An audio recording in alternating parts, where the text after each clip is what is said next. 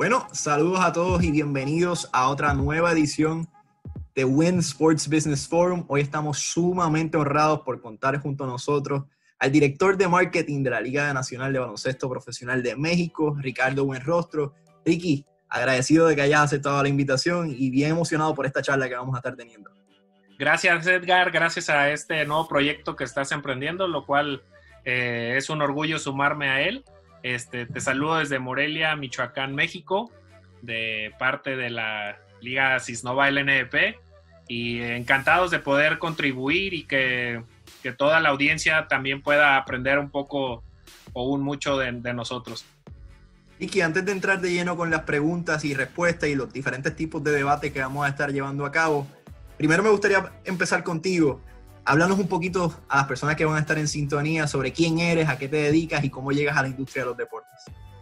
Bueno, eh, recién cumplí 40 años. Eh, me encanta el básquetbol, siempre lo he practicado, mis hermanos lo practicaron. Mi hermana fue seleccionada de voleibol, seleccionada mexicana. Entonces el deporte lo traemos en las venas, nuestros padres también nos inculcaron el deporte siempre de el básquetbol siempre, como te digo, eh, hemos tenido la práctica y la pasión por, por disfrutarlo. Eh, mis estudios universitarios los curso eh, primeramente en el Instituto Tecnológico de Morelia, posteriormente un, recibo una, una beca, para, fui preseleccionado juvenil mexicano donde me tocó compartir ahí este, entrenamientos y la duela con varios jugadores de los que todavía militan. Este, dentro de ellos ahí Gustavo Ayón, Omar Quintero y varios otros jugadores que por ahí estuvieron, ahí este, varios colegas. Y eh, en Puebla eh, estudio mi universidad, en la Universidad de las Américas en Puebla. Posteriormente me voy a trabajar a Grupo Bimbo, eh, eh, globalmente es, la empresa líder en panificación a nivel mundial, eh, tomando en marketing diferentes marcas, desde alimentos procesados, de pan dulce, mantecadas, minix, minix hotcakes, este, bastantes productos que nos tocó participar con un grupo, la verdad, este, sumamente enriquecedor. Después viene un proyecto importante que es Wonder. Wonder es una, una submarca del grupo es en panes y bastante, bastante variedad de, productos que tiene. Y ahí fue una bendición porque me toca la gestión y la negociación con NBA y con varios de los jugadores eh, que trabajamos en, en, campañas publicitarias y de mercadeo, tales como Steve Nash, Jason Kidd, Eduardo Nájera, Salón de la Fama, eh, dos de ellos, pero también un ejemplo para nosotros Eduardo Nájera en todo lo que ha hecho como, como mexicano.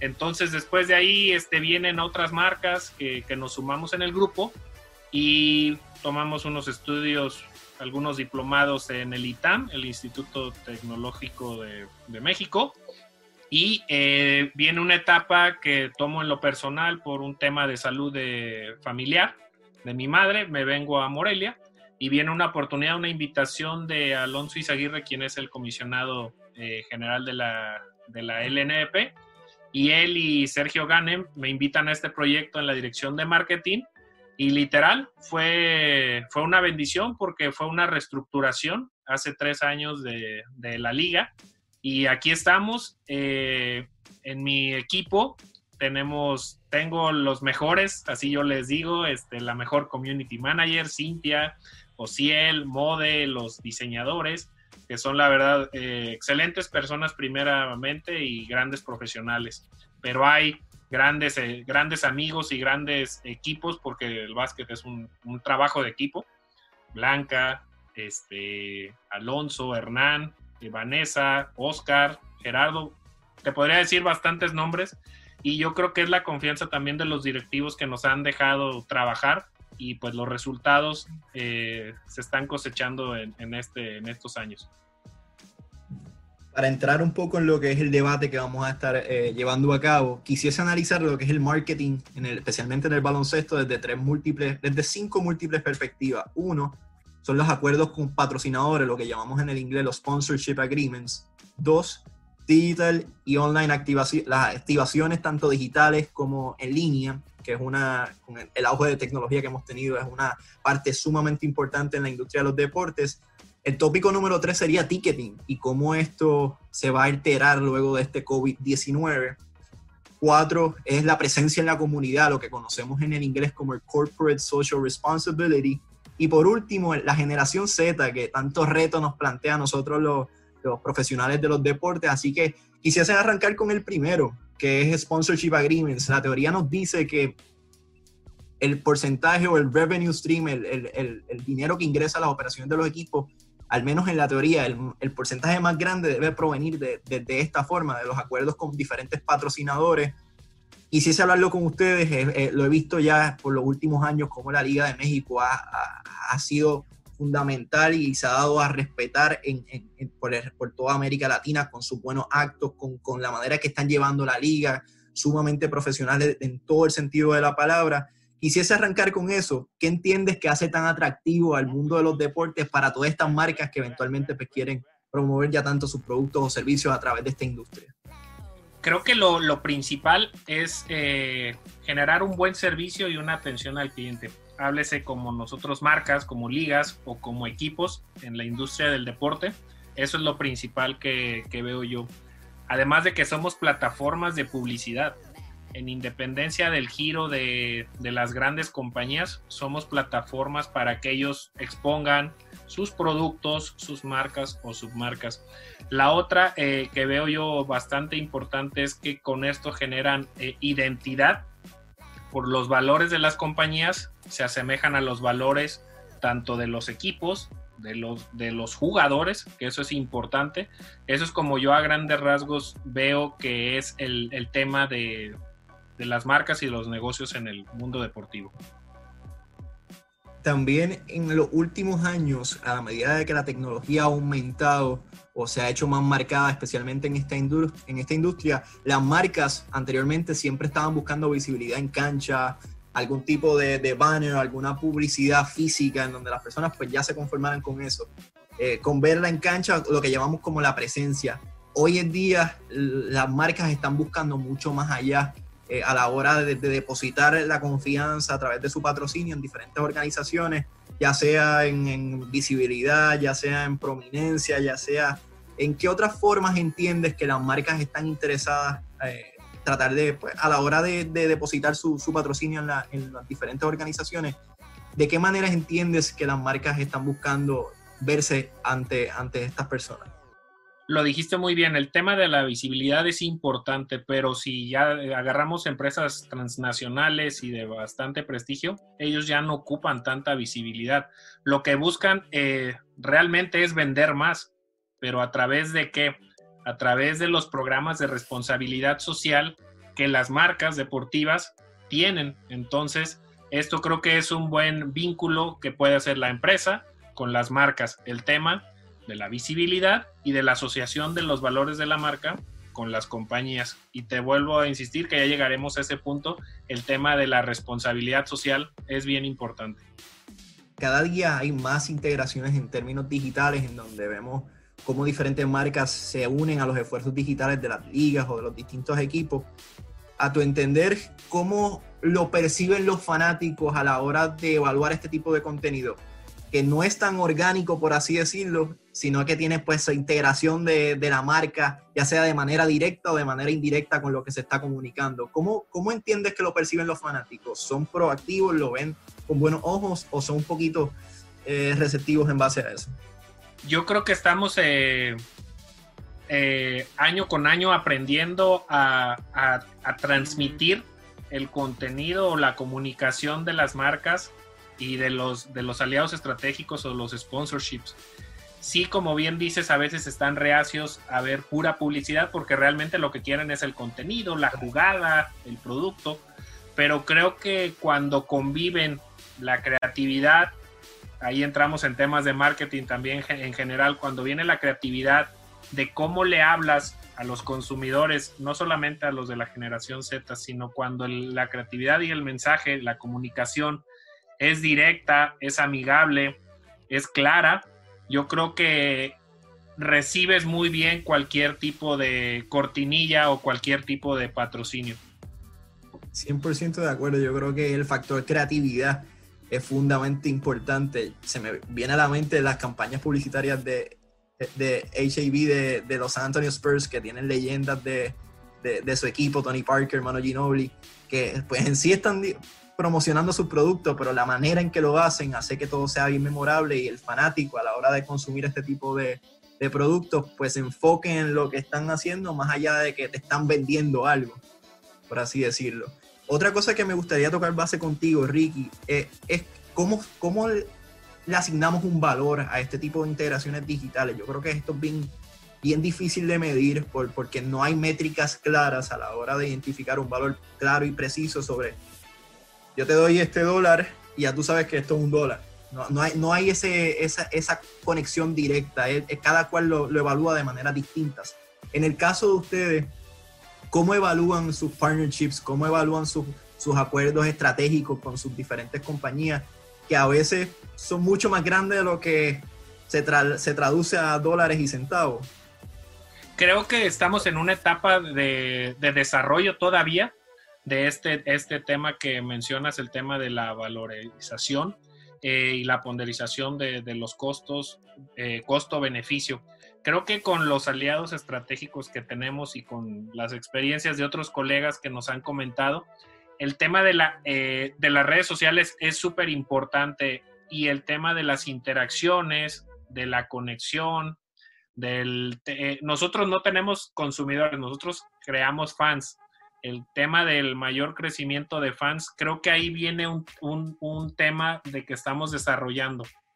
Tienes más fans, tienes más seguidores, eh, y esto es ah, tener el tema, vamos a llegar a algo que me gustaría abundar, el tema de la lealtad, programas de lealtad. Entonces creo que aquí puede entrar el tema de la ponderización de los costos que bien mencionas antes de entrar ahí, vamos a analizar el segundo tópico, que son las activaciones tanto en línea como digitales.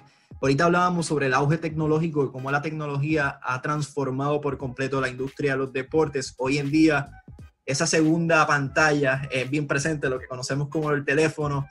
A veces estamos viendo un partido y siempre tenemos el teléfono a nuestra disposición, a nuestras manos.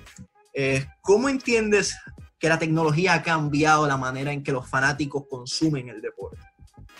Yo creo que eh, estuve en un Sports Summit en la Ciudad de México hace, hace mes y medio y nos decían que la televisión no va a desaparecer, la televisión sigue siendo liderando y la que recibe más este, ingresos eh, por el tema de las transmisiones, pero creo que estamos eh, en una etapa súper importante de quien se sume al tema de los OTT, de, de los streaming, de estar presente en las tabletas, en los celulares, el de generar contenidos específicos, tú lo sabes, cada red social eh, tiene un contenido o un mensaje distinto, háblese Facebook, Instagram, Twitter, YouTube, todo eso, que, que nosotros vayamos eh, direccionando el mensaje que nosotros le estamos hablando a las audiencias, porque son audiencias distintas y en momentos distintos, momentos instantáneos y en el momento que nuestro, en nuestros celulares podemos ofrecer esas alternativas.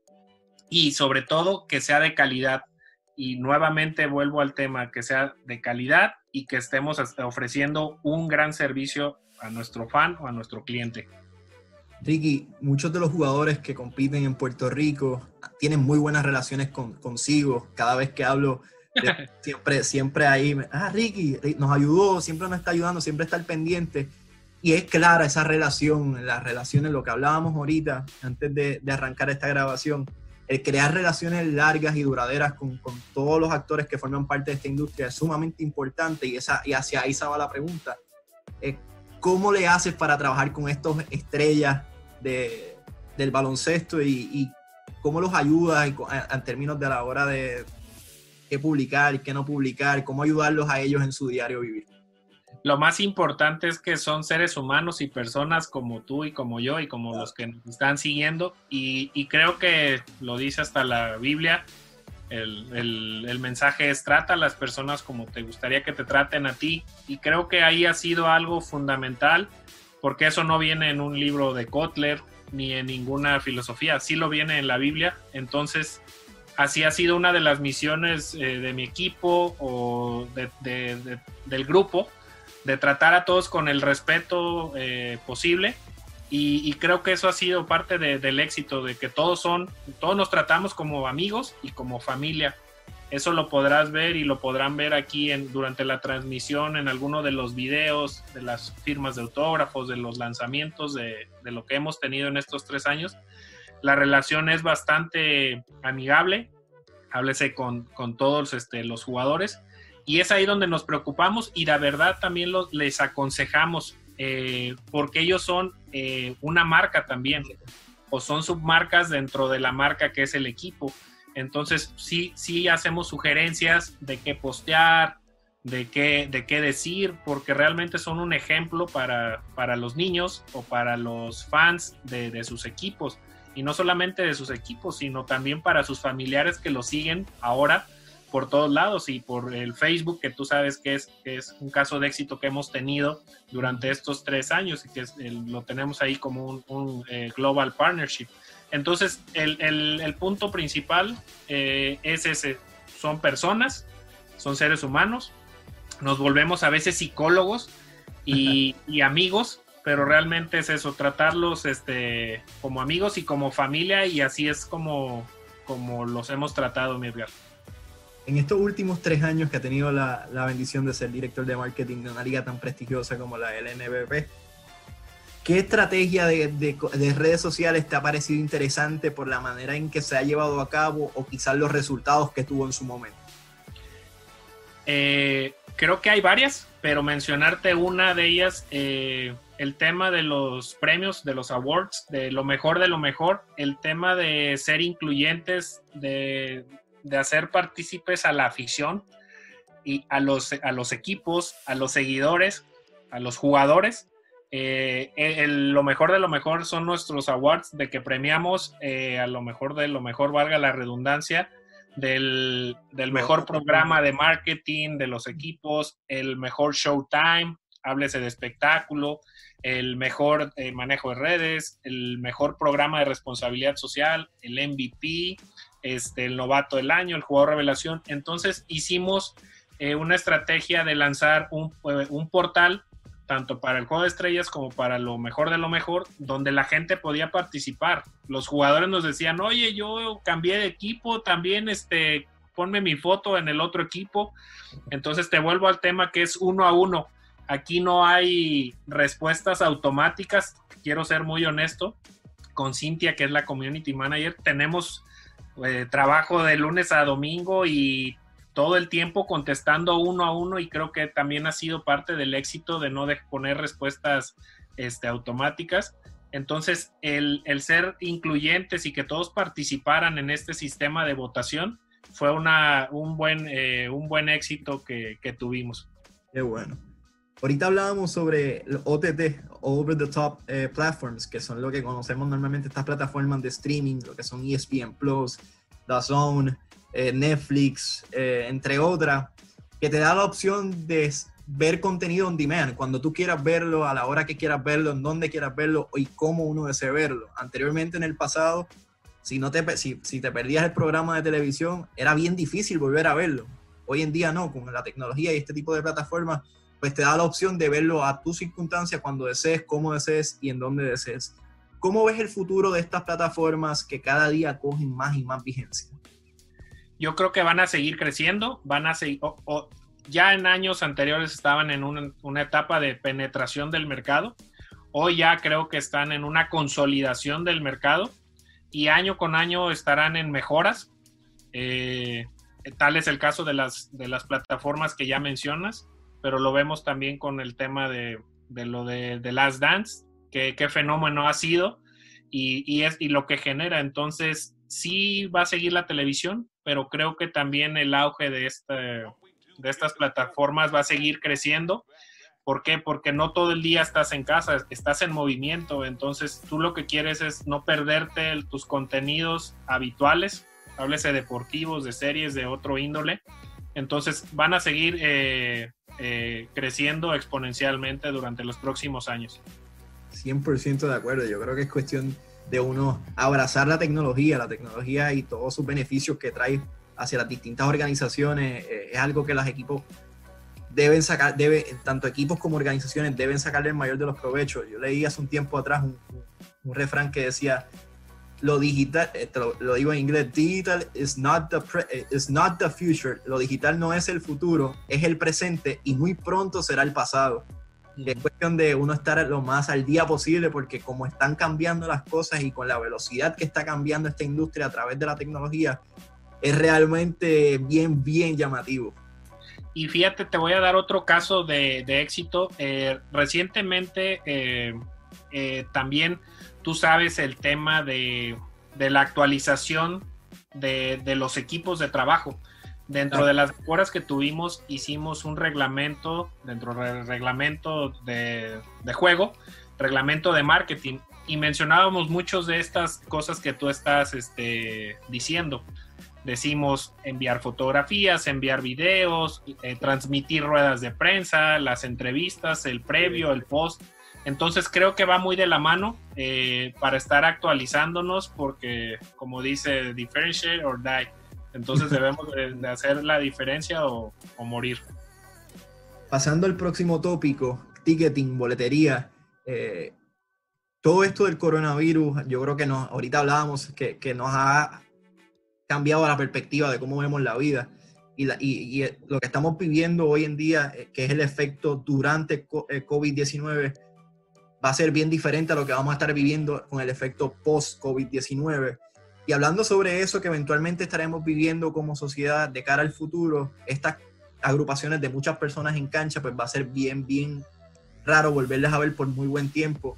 Eh, ¿Cómo vislumbras que esto altere lo que es una fuente de ingreso tan principal y tan importante para los equipos como lo es la boletería? Eh, en Estados Unidos se habla sobre que van a jugar sin fanáticos en cancha. En Europa ya lo están haciendo, en diferentes partes de Asia también lo están haciendo. En el caso de ustedes, ¿cómo lo han estado asimilando? Y tú en carácter personal, ¿cómo, qué, opinión tienes al respecto? Eh, en la opinión personal, considero que sí va a haber una contracción eh, económica, eso es normal y lo estamos viviendo, y una reducción en todo este tema de los aficionados asistentes a los partidos. Eh, pero creo que también debe de ser importante para las marcas globales, locales, de que sí deben de seguir apostando una parte de sus presupuestos en temas de publicidad y de marketing, Edgar. ¿Por qué te lo menciono? porque la gente hoy, eh, por lo que se deja llevar, son por emociones y por cosas de pasión y del corazón. Entonces tú como marca, cuando le empieces a hablar a este tipo de, fans y de consumidores, ellos lo van a recibir como hoy lo recibimos con muchas empresas que están dando esos mensajes. Entonces, llevando este punto al tema de, del boletaje, vamos a tener que hacer estrategias. Hoy ya tenemos hace, te diré, hace un mes eh, con un experto también eh, en la materia que nos está ayudando en el tema de, la estrategia, de cómo generar eh, no fans, sino tipo accionistas dentro de los, de los clubes. O sea, que ellos al poder comprar sus boletos o sus abonos, se sientan parte de de las decisiones y de todo lo que sucede en los equipos. Obviamente vamos a tener... A, a lo de en Europa, que, que el Barcelona, estos clubes allá que, tienen muchos eh, dueños minoritarios, por así decirlo, que son las personas, los, socios. Podría ser algo así, pero de inicio el tema es que queremos estadios llenos. Entonces ya no vas a poder cobrar el ticket promedio que traías en años este, anteriores. tenemos que generar estrategias donde con los precios con alternativas, no solamente con el valor percibido de, un boleto y la experiencia que te está dejando, eh, no solamente del juego, sino posterior al juego, la cena con el jugador, el, merchandising que vayas a generar, todo esto va a tener yo creo que de un, un buen impacto, pero un reto para los equipos y para nosotros para generar estrategias adecuadas. Ahorita hablábamos sobre cómo el COVID va a transformar la industria de los deportes y me gustaría hablar sobre eso, sobre los presupuestos de las marcas, que lo tocamos ahorita un poquito por encima. ¿Entiendes o cómo se debería trabajar esto? Porque muchas veces que, que se firman acuerdos multianuales con diferentes compañías, lógicamente esta situación pues afecta el bolsillo de, muchas personas. ¿Cómo han sido las comunicaciones o cómo los han trabajado? Asumo que, pues, que los presupuestos se van a, cortar, por así decirlo. ¿Cómo, ¿Cómo vislumbras que se lleven a cabo este tipo de relaciones de cara al futuro, luego de que ocurra, luego de que pase todo esto? En nuestro caso, gracias a Dios, tenemos una muy buena relación con todos nuestros aliados estratégicos y sigue un tema de firmeza y un tema de ser positivos y hacia adelante porque algo que te quiero decir es, nosotros damos más de lo que a veces está en el papel o en el contrato y eso te genera, vuelvo al tema personal y humano, de que tú estás dando este, un extra, entonces ahí viene una, pues, se rompe una, eh, un hielo impresionante en la relación. Viéndolo globalmente, sí va a haber eh, nuevamente lo repito, una reducción de presupuestos este, de las marcas, pero creo que va a ser unos meses atípicos y siendo optimistas y pidiéndole a Dios que empecemos este, nuevamente mejor y que las empresas, te repito, aumenten sus recursos, pues para que todos sea un ganar-ganar. Pasando a lo que es la presencia en comunidad, estos programas de responsabilidad social, son bien importantes y a veces no se le da el cariño, no se le da la atención adecuada. Eh, ahorita hablábamos sobre qué hace el deporte diferente a otras industrias, especialmente esa conexión emocional que existe entre las compañías y los fanáticos, los consumidores en este caso, pues es algo que no se traslada a otras industrias. hace poco estaba viendo un video de Mark Cuban, propietario de los Dallas Mavericks, y él dice, cuando yo logré mi primer contrato millonario, cuando logré vender mi, mi primera compañía millonaria, no salía en el periódico en la primera plana. Sin embargo, cuando clasificaron los Dallas Mavericks a la postemporada, ni tan siquiera habían ganado su campeonato, fuimos primera plana en Dallas. Y es, hacia eso iba. el, deporte llega a lugares que, muchas otras industrias no llegan. Y en este sentido, a veces eh, nos perdemos de, perdemos de vista la plataforma que hay, que nos ofrece el deporte para provocar grandes cambios en el mundo y no hay esa sinergia tanto de las organizaciones con las comunidades en donde están operando. En tu caso, ¿cómo, ¿cuán importante es esto de que las comunidades estén integradas a los esfuerzos del día a día de las organizaciones? Hace tres años eh, eh, lanzamos el proyecto LNDP Contigo, que es nuestro proyecto base de responsabilidad social. Y como lo acabas de mencionar y parafraseando eh, muchas de las cosas, pero son de los programas que te generan una identidad de las marcas con los equipos, de las marcas con los jugadores. Entonces creo que va de la mano y ahora más que nunca, además del tema de, las plataformas digitales, el tema de responsabilidad social va a jugar un papel fundamental para el crecimiento de, las, de los equipos deportivos, de las instituciones deportivas, pero de las empresas.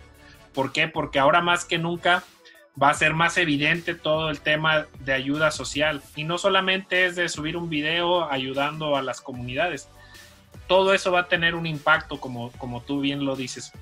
Yo, yo insisto, va a haber una, un, mayor, una mayor experiencia, ya te, lo vuelvo a repetir, una mayor experiencia eh, social, así como es eh, cuando vas a, a vivir una experiencia en los partidos, ahora va a ser fundamental que los equipos eh, pongan mayor interés y énfasis en crecer sus programas de responsabilidad social, porque te lo, te lo repito, va a ser equipo, instituciones deportivas, el gobierno, entonces empresas. Creo que, que es una fórmula de trabajar en equipo y los beneficiados pues va a ser la comunidad, al fin y al cabo. En carácter individual, en carácter personal, de todas las iniciativas que has tenido la oportunidad de trabajar, ¿cuál ha sido la más que te ha llamado la atención o la más que, te ha sorprendido positivamente? Pues hay varias, hay varias, pero de iniciativas te podría decir eh, esta de LNP contigo, porque es un común denominador que, que, que, no nada más instituciones deportivas, sino empresas transnacionales, empresas locales utilizan. Entonces es más fácil adentrar eh, a empresas o a marcas eh, por el tema sociable y ya es más fácil trasladar el tema del espectáculo deportivo. Claro. Por último, me gustaría analizar lo que es la generación Z. Yo creo que esto es bien importante, ya que esta va a ser la próxima generación que va a correr el mundo, por así decirlo. Y a la medida de que eh, las organizaciones pues logren entender a esta generación, logren entender sus hábitos de, sus hábitos de compra, sus hábitos de, de, operar, yo creo que va a ser, eh, se va a trasladar a, a, lo que es un, a un posible éxito. Esta generación, a diferencia de las pasadas, es bien distinta. Creció con la tecnología, creció con el teléfono, creció jugando videojuegos. Eh, ¿Cómo, ¿Cómo le hacemos atractivo algo tan típico, tan tradicional o tan conservador como lo son los deportes a esta generación que no creció en las canchas, que no creció en el campo, que no creció en, en la pista, que no creció, que no creció bajo la sombría del deporte? Es súper importante, pero creo que también es retador para nosotros. Eh, háblese las personas de marketing, de comunicación, y del mundo deportivo. Y háblese también para empresas, porque empresas de, carácter de consumidor, ¿cómo le vas a hablar? Ahora en México hubo una norma que van a quitar todos los personajes eh, de, cartoons, por así decir, o de dibujos animados en los empaques.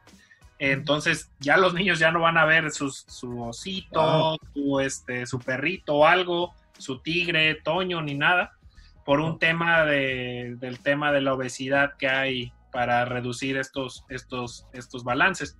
Entonces, eh, vuelvo al tema de ser creativos, pero también de nuestros contenidos, Edgar, cómo, cómo adaptarnos a ellos.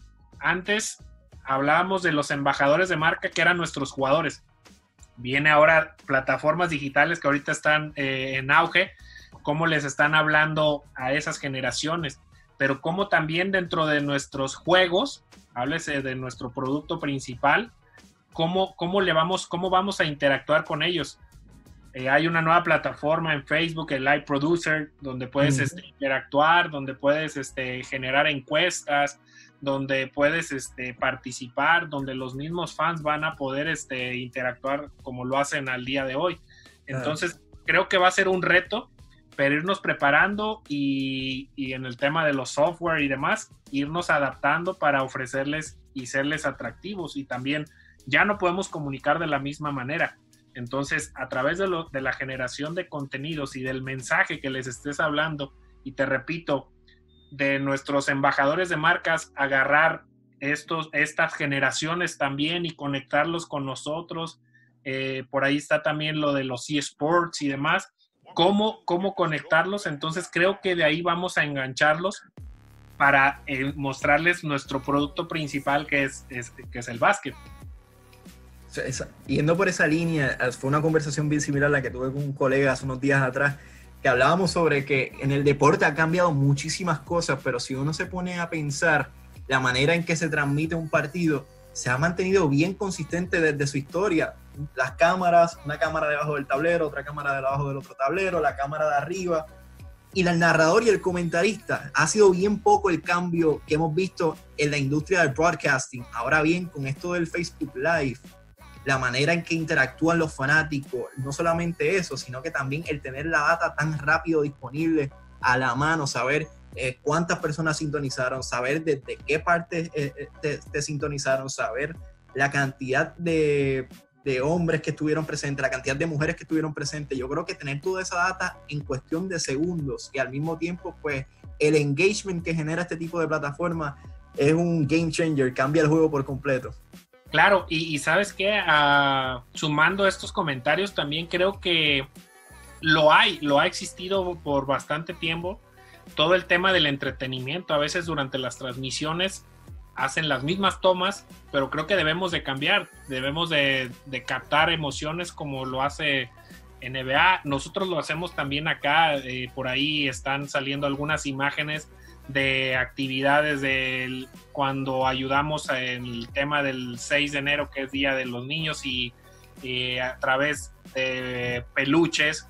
En medio tiempo los avientan a la cancha para regalarlos a los niños eh, más necesitados entonces, el Kiss el Rey León, eh, el, cómo esto ponerlo durante la transmisión va a ser bien relevante, no nada más al aficionado que está yendo al, auditorio, al, gimnasio, a la arena, sino también ponerlo durante la transmisión. ¿Para qué? Para que se conecte de una manera distinta eh, estas generaciones y, las generaciones anteriores. Ricky, me gustaría cerrar con esta pregunta y creo que es un poquito complicada porque si te la hubiese hecho tres años atrás, muchas cosas que están hoy en día quizás hubiese sido bien difícil eh, pronosticarlas. Pero si cierras los ojos y te tratas de imaginar la industria de los deportes de aquí a tres, cinco años, ¿qué viene a tu mente? ¿Cómo te la imaginas? Me la imagino más atractiva, de una experiencia tecnológica impresionante, ya lo hemos visto y eh, que vas a las arenas y que todo es touchscreen, que tú puedes seleccionar tu jersey, tu con tu apellido y demás. Me la imagino muy cercana, por lo que ya hablamos de los celulares, de las tabletas. Me la imagino revolucionada en el tema de muchas reglas de los deportes actual. Ya lo vimos con el fútbol, con el bar, eh, nosotros este año algo que nos funcionó también fue el, el VAR, el Video Assistant Replay. Eh, entonces nos tenemos que ir adaptando, entonces lo, visualizo más atractivo, más moderno, más tecnológico, este, y, como una experiencia virtual también este, bastante positiva, pero sin perder lo, esencial del deporte de cada una de, de las ramas. Entonces, eh, en mi ramo lo, imagino espectacular, porque tengo a mis sobrinos, a, Ángel, a Luna, a, Iker, a Romy, que quiero que ellos vivan y que sientan este, todo este deporte y esa pasión que, tenemos nosotros y como familia. Vicky, agradecido de que hayas aceptado la invitación. No puedo pasar esta oportunidad sin felicitarte por todos los logros que han tenido la Liga Nacional de Baloncesto de México. Yo creo que hacen falta más líderes como usted, gente dispuesta a arrollarse las mangas y a trabajar en beneficio del deporte y de su país, tratar de que crezca y que, el baloncesto en México pues se, hable de, una, de la mejor manera posible. Así que agradezco de corazón que hayas aceptado la invitación. Sabes que tenemos una oferta pendiente, tengo que ir allá a México como acá a Puerto Rico, no se nos ha olvidado, pero agradezco la oportunidad y, y no solamente eso, sino el, que haber creado esta relación por los últimos años y que, la, y que la sigamos manteniendo. Claro, me gustaría finalizar esta conversación y esta invitación. Eh, primero dándole gracias a Dios, a, mi familia y a todas las personas que, que han estado alrededor de, de mí. Eh, creo que lo más importante, como lo acabas de mencionar, Edgar, es el trabajo en equipo y el generar estas comunidades. Eh, todos somos eh, apasionados por el deporte, entonces creo que esto nos va, esto es la visualización de los tres a cinco años y de aquí a, entonces a seguir trabajando en equipo y seguir apoyándonos y tendiéndonos la mano a todos y seguiremos en pláticas amigos. Seguro que sí. Agradecido. Chao. Bye.